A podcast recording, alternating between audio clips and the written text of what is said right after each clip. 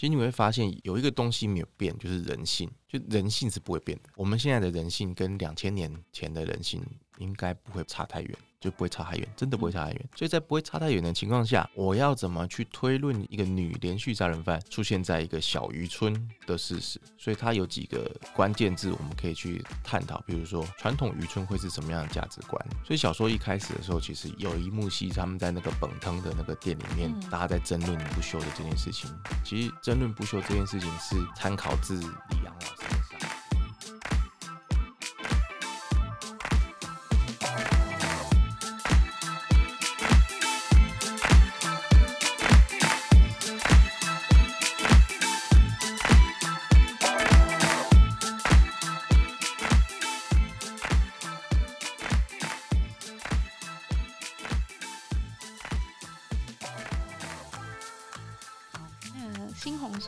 部分就是可能先暂时讨论到这里。那接下来还有两本书，就是我在阅读冠廷给我们的这三本书的时候，我是先看了《血色芙蓉》，然后在猩红速写在忠诚测试。那在前两本书阅读完毕之后，我比较印象深刻的就是里面的主角啊，各自都会跟他们自己在追查的案件，他们是有关联跟呼应的。那我想我问主编，就是是不是有什么特别的用意？就是因为像《血色芙蓉》的话，就是那个疑案办里面徐通达吗？对对对对对。嗯、然后就是还有你说那个何翠夏，对对对对对，嗯、他就会跟那个周福，就是有一点那个影子在，这样是不是有什么会让我觉得他们的角色是在调查的过程中，然后又可以行使自己的生命历程的感觉？我是这样觉得啦，嗯，就是想要听听主编这样子的安排的用意。一般来说，很多推理作品。或是可能不止推理作品啊，可能很多作品本身就是主角要征服的那个对象。是主角想要探查的那个秘密，想要知道那个真相，其实是主角自己本身的一个投射。嗯嗯，对，就是这个在创作理论其实基本上很常在使用。嗯、那只是刚好这两篇《血色芙蓉》当时在做的时候，对何翠夏这个角色的建构，其实就花了一些心思。因为我们现在去想新著名当这种。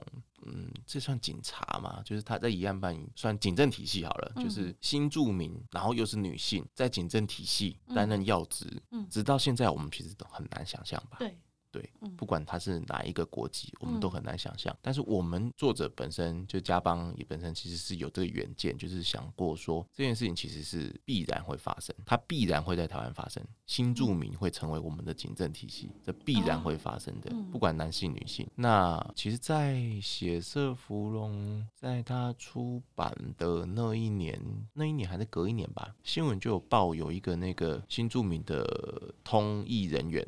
就他其实已经帮助新住民好多年了，他专门在做新住民的同意，就是新住民如果遇到有任何跟司法有关的，或是要报案啊，或是任何跟社会有关的，或是他自己个人有关的事件，要碰到警察或碰到法官，碰到什么时候，这个通译的团队、通译人员、通译的组织就会协助他们进行这个相关的翻译。嗯，对，其实早就有在讨论这些部分，就是在我们这个国家上面工作的人，然后居住的人，他势必就会跟我们的这个。司法跟警政是会有关联的嘛？对，所以何翠霞的设定其实是有远见的。嗯，对，然后去处理这个案件，嗯、然后刚好受害者刚好是女性，嗯，对，所以有更多的投射。那王月雪的话，就是像我刚刚讲的，就是那个年代女性女权不彰，嗯、女性地位低落，嗯、然后一个相对已经很优势的女性，在看到一个普遍弱势的女性的时候，她又会有另外一个角度跟切入。对，嗯、那我必须说，就是两个作者是该死的男性，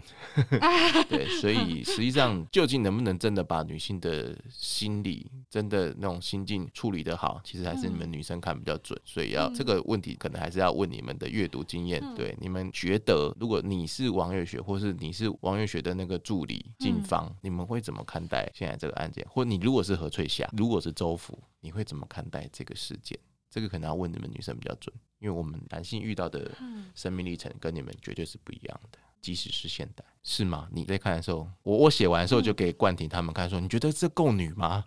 这么娘娘的，这 对这有没有女性的感觉？对，有啊，有吗？嗯嗯，偏帅的女性是是这样没错。对，我对我那时候想的是帅帅的女性，嗯、对，把脑海中想得到的帅帅的女性都写进去，这样。其实我有一个问题想问诶、欸，就是好像这几个真实事件都是有一个年代，就是比较久之前的那个时代的事件。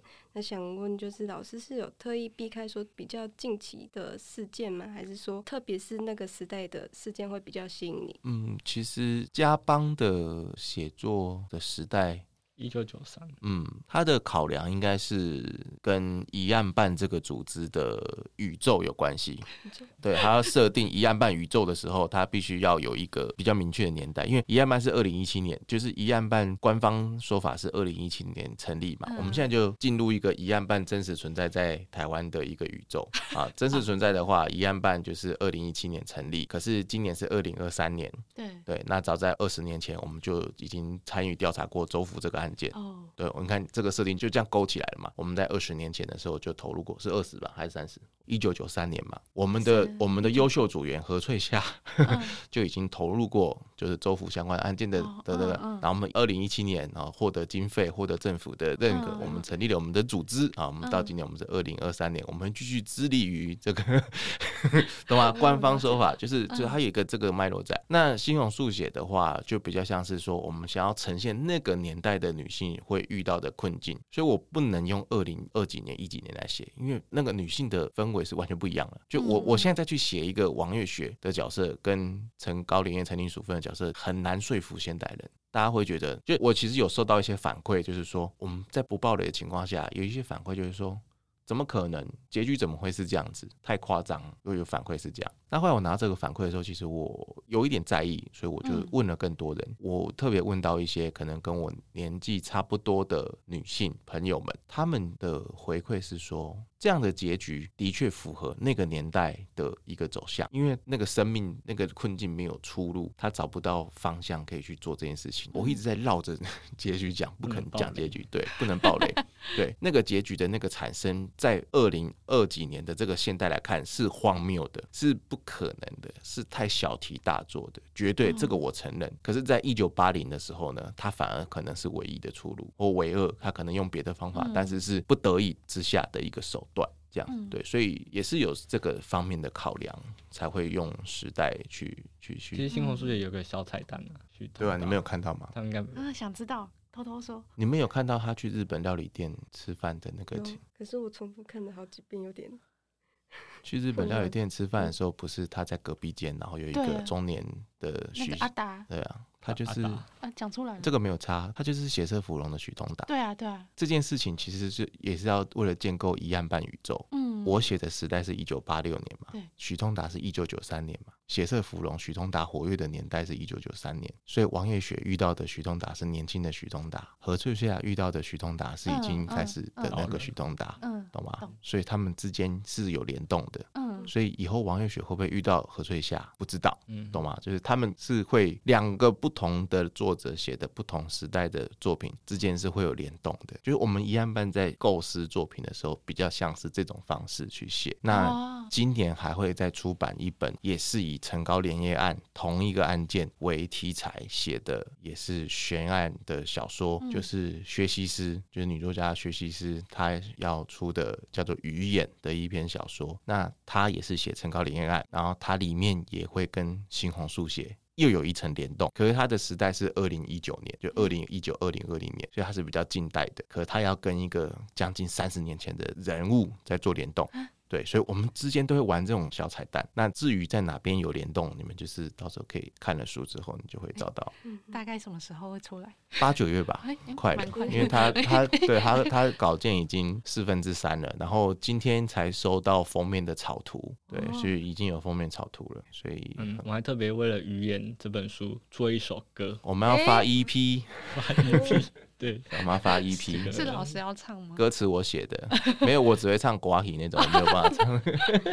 很流行的歌，很潮的哦。真的，到时候会在哪里听得到这首歌？Spotify。好期待，好期待真的。就是疑疑案办的，因为大家都就教我们经营那就是说书节目嘛，或者什么之类的，其实蛮适合的。嗯、对，那我们偏偏死不做，我们先出歌，很棒很棒。对啊，对我们的远大的那个梦想就是，哎、欸，那个每一本小说都帮他做一首歌，然后最后就会集结成一个专辑。什么的，很有意思，对，蛮蛮特别。因为你们如果听我的 podcast 的话，你就会发现说，我们其实还蛮讨厌说书这件事情。嗯，我们案件喜欢东讲西讲，然后告诉你说那个时代氛围可能是怎样啊，然后这个人在想什么啊，甚至我们跟喜剧演员在讲的时候，都一直在笑笑闹闹，这样都很不正经。因为我们觉得悬案疑案这件事情，它必须是一个素材，然后我们其实是要活化它，然后让它有一个新的观点跟见解，并且有新的生命可以去往下走。如果有人在这边跟所有的听众讲一下，如果任何听众听了这个节目，或是看了疑案办的东西的网站，然后下去做了一个新的创作，启发你有新的创作动能的话，没有错，那就是疑案办存在的目的跟动机。对，那希望你的作品的鸣谢的时候，有一个感谢单位的感谢重大历史悬疑案件调查办公室提供的资料，这样。对，哇。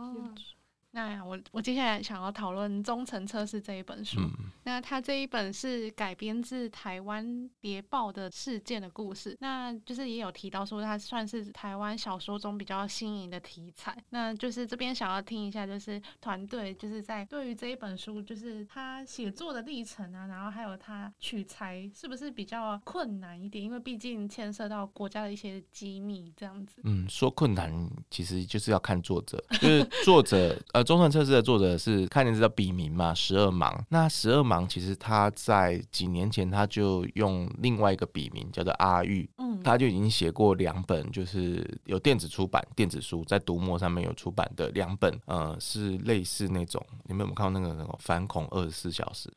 对，就是他的那个影集的真实时间跟你的体感时间是一致的。就是这个影集是播一个小时，你的实际上过了一个小时，里面的剧情就是一个小时，就一分一秒不差的那种状态。嗯，就这个剪接技术要很好，编剧也要变得很扎实。这样，就有时候我们看那个电视电影的时候，有没有可能画面闪过去，男主角跟女主角把那个被子一拉上来，然后画面一黑。啊，然后再下一幕就是啊，天亮了，然后女主角已经在煮咖啡干嘛，然后就最重要的片段被剪掉了嘛。我们最想看那个，就就这样被过场剪掉这样。就可是反恐任务，它那个它就那个就是它的体感时间就是一个小时，对，它就是你在看他在做什么，然后你实际上的时间就是一个小时就过去了这样。那个年代这种拍法、这种呈现方式还很轰动。那那个小说其实有类似用这种方式，用倒数计时的，就是有一个倒数计时的机制的啊，比如说可能凶险，就是说你如果在不怎么样，我现在每十分钟就杀一个人给你看，然后那你就开始进入倒数嘛，你就开始去解决这个问题。这样，那他那个时候那两本书出来的时候，在电子平台上，目前然后到目前为止都是五颗星的好评，就是所有的读者看完基本上是没有任何的东西可以再挑剔，因为他的写法比较像是那种好莱坞枪战大片，滴滴答答滴滴答那种，对对对，然后。就有直升机啊，有什么什么的，然后枪炮那个。那因为作者本身其实他也是有这方面的背景，欸嗯、然后对军武的知识啊等等这也是非常的熟练，而且他们甚至家族都对这件事情都有关联。你看我越讲都很有关联，越讲越不能讲了。对 啊，他他那两本小说就是一个叫《黑色行动》台北十六小时，嗯、然后另外一部叫做《太平岛十六小时》。嗯，对，就是在讲他像。太平岛就在讲说，突然就是太平岛被攻击。然后他们要如何去挽回啊，或者是也或者是对抗之类的，非常的紧凑，非常的一个直男向的作品，这样子非常直男向。然后那个时候，因为我们挖掘到这个，也不是说挖掘，就是我们发现这个作家，就我们老板一直很想要，就是开一个类似像汤姆克兰西的那种感觉的。嗯。然后我就跟他，因为因为作者本人在台中，我就跟老板下去，然后嗯、呃，我们在咖啡厅见面嘛，然后他就看到我们，他就马上立正站好，说：“哎，长官好。”这样子。对，他不是自愿意啦，但是他对于他竟然是这样子跟你们见面的、喔。对，没错。那按照我的身份的话，我见面之后就兄弟恰了，嘻嘻嘻，就这样对，对我那时候想说，哇，干这个，然后他那个我还记得很印象很深刻，他他的手机的手机壳也是那种国军的迷彩的那种，对，他是一个非常就是军事对军事名跟中华民国国魂的这个 保存者。所以为什么叫十二芒，你就知道了吧？原来是这个样子，对，就是这个样子，对，就兄弟。对 有吓到。对对对。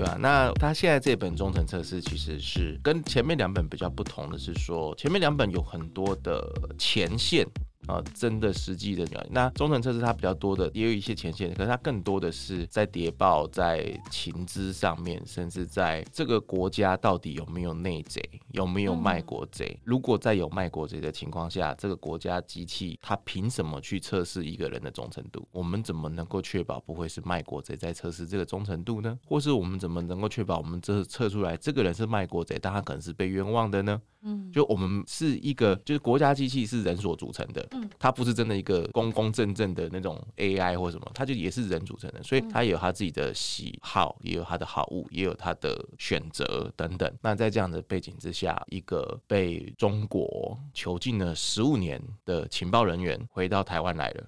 这个时候，台湾要怎么面对这个情报人员？他还能不能再相信他？能不能再用他？他还没有可用之处？以及他回来之后要怎么安置这个情报人员？他有没有可能是在中国的那十五年，其实已经被培养成对方的情报人员了？嗯，就是国家机制在这个时候陷入一个两难的情况下，那要测试这个人这个十五年来回来的这个人的忠诚度。其实一开始的任务是这样子，但是主角陆阳明在测这个人的忠诚度的时候，发现不仅仅是这样，他发现甚至可能连他自己的忠诚度都是可以被质疑的，嗯。就他是主角啦，那他很自然而然我们会视为说他就是对国家当然一定是那个比较忠心耿耿那面，而他在跟这个于崇义，就是这个十五年回来这个人的一些相处过程当中，他发现他的国家也不是这么的单纯，他的国家就这个台湾呐，他也是有很多的面向、很多的问题、很多的人事是要去处理的，嗯。对，所以他的命题是这样。那他的命题是这样，可是他的后面的一个背景就是一九九六年的时候台海危机嘛，那台海危机。就是就是我明年要面对的事情啊，就是我们现在不是每天都军机飞来飞去嘛？我那个时候上上个礼拜去澳币啊，就是后壁那边。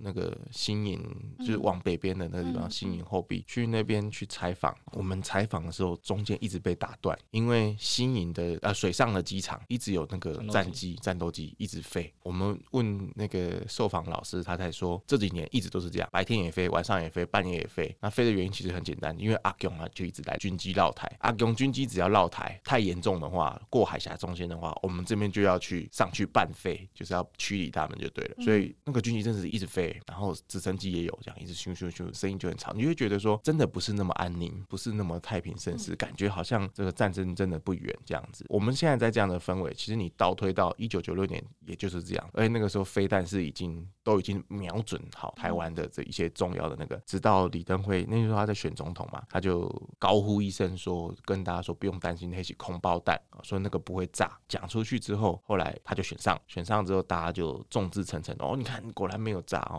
中共是就是纸老虎这样，那我们台湾这边是这样，可是中共那边面对的问题难题是说，李登辉他怎么知道那个是空包弹？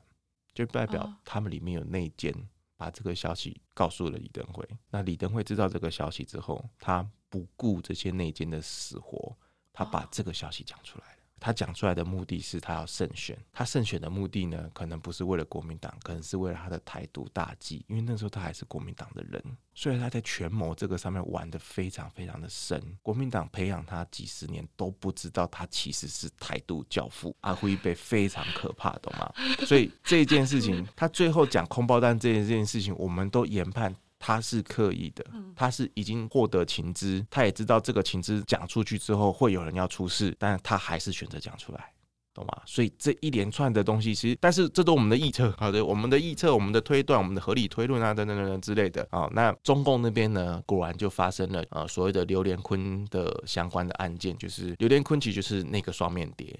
他是中共那边的人，但是他获得了情资之后，他把情资递到我们台湾这边的对接的情报人员这边，所以中共在彻查这个情报人员的时候，就查查查查查，就查到刘连坤，于是刘连坤他就被解决掉了，然后其他的这个情报人员也好像被解决了几个啊，然后有几个就逃到海外去，对，所以这一条线，这个情资在这一条线，在这个一九九六年这个台海危机，就等于是就没有了。可是没有了这件事情，其实比较特殊的点是说。情报人员不是只有这两个人，也不是说你把它解决掉就溃散，它其实是整个团队，然后还是一样。所以我们这边有没有共谍？有，他们那边有没有台谍？也还有，就直到现在其实也都还有，大家互相还是会交换情报，只是。不会这么台面上的，然后把这件事情讲出来。那在这样的背景呢，忠诚测试它比较像是写说，这个情报人员刘连坤本来被处决掉，这个人其实就是于崇义的影子。就是有的刘连坤的影子在，他就没有被枪决，他是被关了十五年，然后回到台湾来，然后他决定要揪出那个出卖他的人，要对付出卖他的人，可他不知道出卖他的人是谁，因为这边小说也改写，他没有把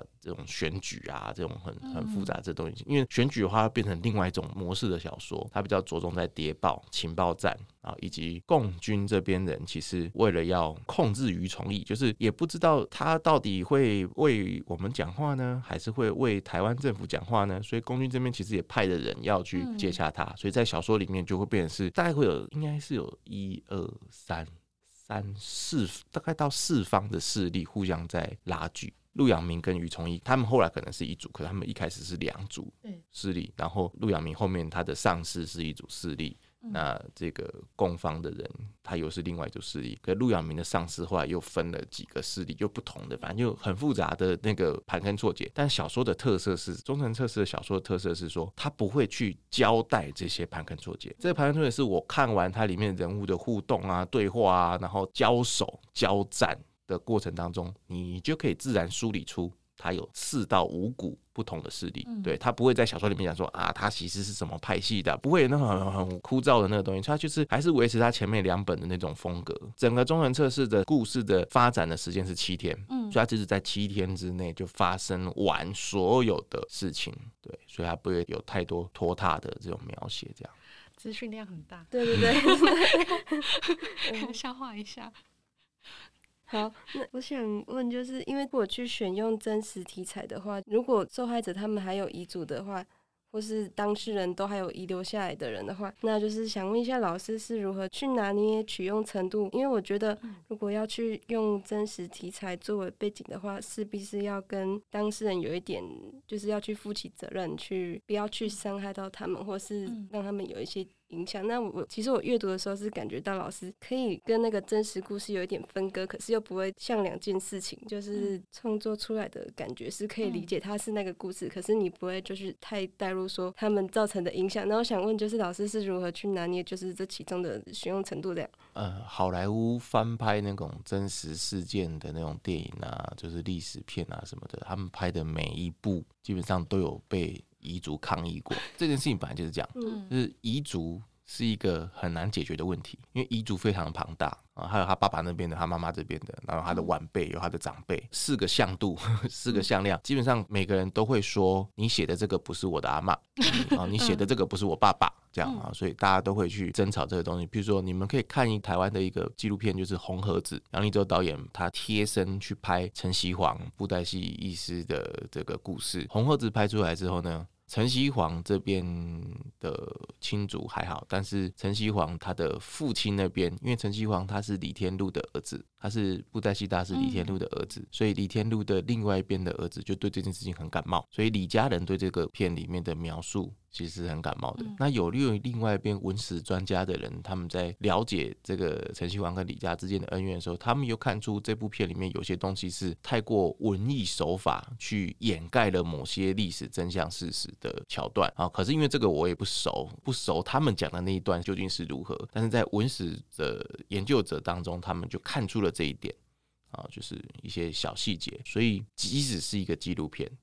已经跟拍多年，然后累积了很多的资料，做了很多的功课。我相信杨立洲导演呢，纪录片导演、名导演，他怎么可能不做功课呢？他一定也知道各方的说法，他一定也知道每个人的观点不同。可是他掌握了一个创作者的重要，就是说创作者的观点是什么？就我今天要拍这个红盒子的时候，我的观点、我的视角是什么？我是从陈锡煌身边的角度下去去切入。嗯、那忠诚测试也好，新红书写也好，或是血色芙蓉也好，跟这个真实案件相关的遗嘱一定都还在这个世上。嗯、那我不可能每个都去访问到，我也不可能每个都去采用他们的资讯或者他们想要的立场。我只能就我在这个案件当中，我去选择一个角度、一个视角去切入它，去呈现它，去讲述它，去描述它。如果今天有任何一个遗族跳出来说，你写的这个不是我阿妈，啊，我觉得应该怎么样？那其实也很简单，你就是出钱，我帮你写你的版本的阿妈。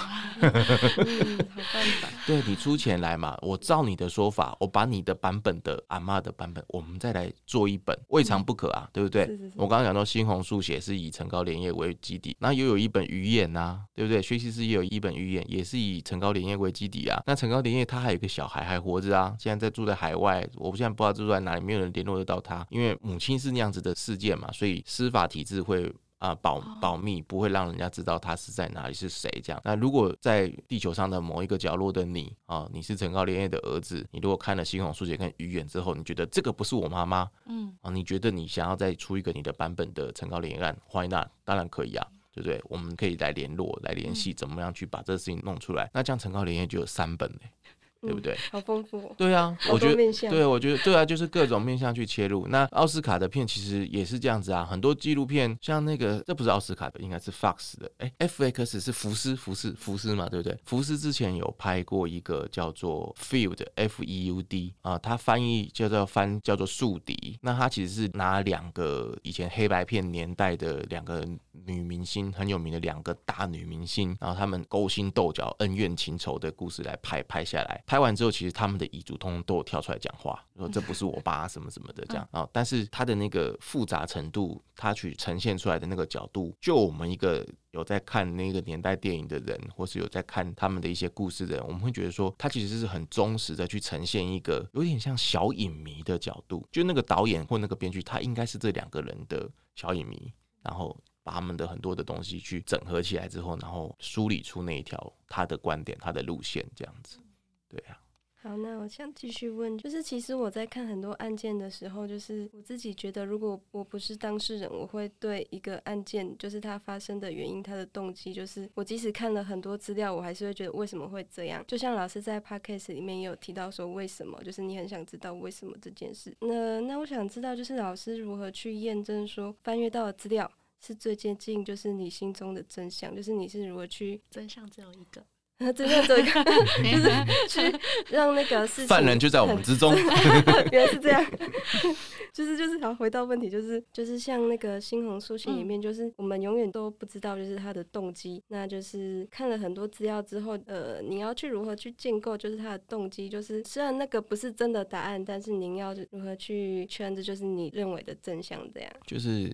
想办法让它合理，因为你如果去研究这些案件还有历史事件的话，其实你会发现有一个东西没有变，就是人性，就人性是不会变的。我们现在的人性跟两千年前的人性应该不会差太远。就不会差太远，真的不会差太远。所以在不会差太远的情况下，我要怎么去推论一个女连续杀人犯出现在一个小渔村的事实？所以它有几个关键字我们可以去探讨，比如说传统渔村会是什么样的价值观？所以小说一开始的时候，其实有一幕戏，他们在那个本汤的那个店里面，大家在争论不休的这件事情。其实争论不休这件事情是参考自李阳老师的《杀夫》，你有没有看到《杀夫》吗？有。那为什么那个女的要把她老公杀掉？她好像也没有很明确的，她是用她所面对的是，是一个社会氛围，她所面对的是一个家暴事件嘛，家庭暴力，然后也有言语暴力、精神暴力等等。但是一个很重要的推波助澜，就是刚刚林珊玲讲的社会的氛围，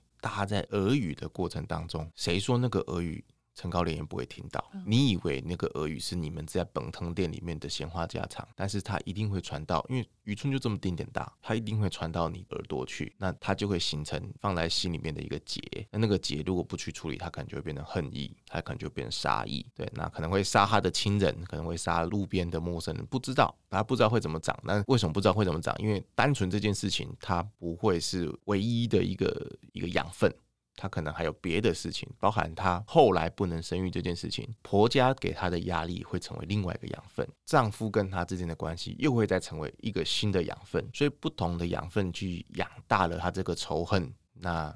他就会做出这样子的事情。李阳的杀夫是那个女子，她所接受到的这个压力，可能跟陈林淑芬或陈高连叶又是不一样的状态。然后他们的养分来源可能不同。李阳的杀夫，他其实是不是发生在鹿港的事件？他其实是借用发生在上海的。一个社会事件，然后把它改写在鹿港这个地方。那为什么可以上海的事件写在鹿港之后，我们看了好像也通？其实因为人性本来就没有变，人性本来就是一样的。当一个妻子被一个男的，然后那个男的又不是什么大富大贵之人，然后又很粗鄙、暴力就算了，还有精神虐待的部分。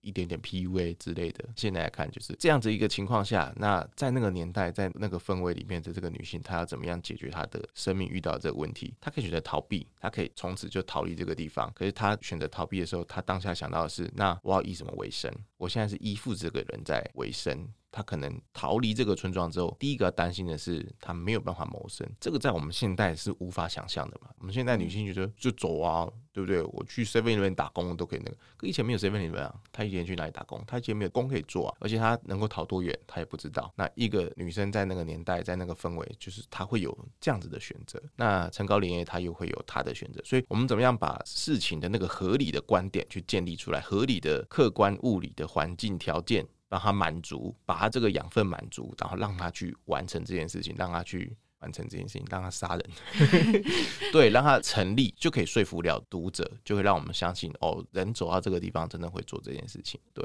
所以他可能不会是唯一的解答，但他会是一个好的解答，好的一个想象，一个可能。对，所以如果你们有看《猩红速写》的话，就是后面有一段他们再次回到妈祖庙的时候，然后庙公有讲了那一段故事嘛。但你如果只需去读那段故事，你其实会读到一些玄机。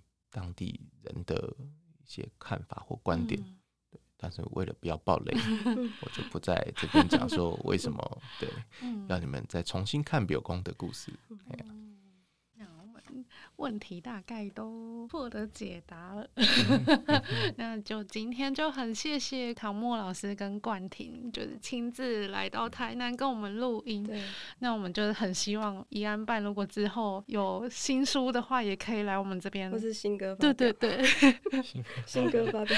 分享会，嗯，好哦好哦，对啊，会有蛮多读者应该会想要来参加这类型的，可以啊，啊这个就交给我们的冠廷，嗯，对，因为之前接的分享会。都比较没有这种悬疑小说的，因为台湾就我们一家，我们独家，对啊，哎呀，不带吹，就那要赶快来呢，第一家，然后也最早的。对不对？嗯、就是新红书写在出的时候，我们就是有规划，就全岛书店巡回，给他套套。现在东东部没去而已，真的、啊，嗯，应该去了台中，然后嘉义、台南、嗯、鹿港也有去。可以，对对对。但是我因为我们的受众大部分还是在双北啦，嗯、对对对。哎，越越南部越没什么人知道我们，因为我们像我们今天今天。听众应该是已经已经对对对，听到的时候可能是八月了。对对对，那我们下半年还是会启动一些比较有趣的企划，那就欢迎大家。对，那你们你们那大书城，你们那个书城就可以先帮我们林语设一个柜位啊，就一格都是我们林语的书，慢慢就会对啊。对啊，那是我们零三零 负责。对啊，对，谢谢谢谢谢谢。对啊，以后慢慢就会培养出这种南部这边的对于阅读这一类作者的，对，对于这这类的读者的那种群众。嗯，对啊，慢慢培养。对，像我们去那个三语书店啊，高雄的三语书店，然后嘉义去那个岛湖书店这样子。对啊。为什么没有去那个台东啊？台东啊？太远了。第一个是太远，对，然后就是时间也要安排，地点都那都还没有规划，对啊。台东要看我们我们的那个影响力有没有扩及到呢？可以去花东取材的时候，嗯，出差到那边顺便。花莲五子命案，就花莲五子命案的时候可以去，对对啊。那个房子还在，可以去那边拍照。对，还在。对啊，对对对，那房子还在。你也知道，我因为很大的事情啊。对啊，那个案子。你不要听，很可怕。很可怕。我等一下想要去查。我觉得很可怕。要不然我们就照片还在哦。对。现场照片还在哦。你们有带？我们没有带，网络上就有啊。对啊，那挑战一下，一分钟讲花莲五子命案。好，开始。你还讲？一分钟，没办法吧？为什么没办法？哎。就是夫妻俩，然后把小孩通通绑起来，用铁丝把它绑起来，然后杀光光，在浴室里面杀光光。那夫妻俩就也消失不见，然后桌子上留了一个纸条，说赶快报警。这样，可是赶快报警这件事情不是应该打电话报警吗？怎么会留了纸条放在桌子上面报警呢？对，然后别人放的。对啊，所以到底是谁放的？嗯，那为什么不报警？为什么是写纸条叫大家赶快报警？对，然后爸爸妈妈就是几个月之后在山区找到。然后也是死掉，也死掉。然后居然还有拍他们的照片嘛，嗯，拍小朋友的那个尸体叠在浴室上面的照片，跟爸爸妈妈拍。对，就是有这样的照片，然后网络上也都找得到。他们说是欠债，所以全家这样，可是没道理啊，就是你欠债为什么要把小孩也一起解决掉？而且你们为什么没有全家死在一起，是分开死呢？然后纸条究竟是谁留的？小孩是谁杀的？爸妈是自杀还是他杀？对，我们梦幻家族也有给一个答案呐、啊，嗯、但是嗯，就是虚构的答案呐、啊，就是、合理合理合理的答案，对，合理的解释。嗯、对，好，那我们听众朋友可以期待一下接下来发行的新书。嗯嗯，好期待，好期待，也好期待新歌，新歌，新歌可以，新歌应该把呃跟鱼眼一起出来了，那个书腰上面会有个 QR code。今天就谢谢老师，谢谢幻婷，好，拜拜，拜拜。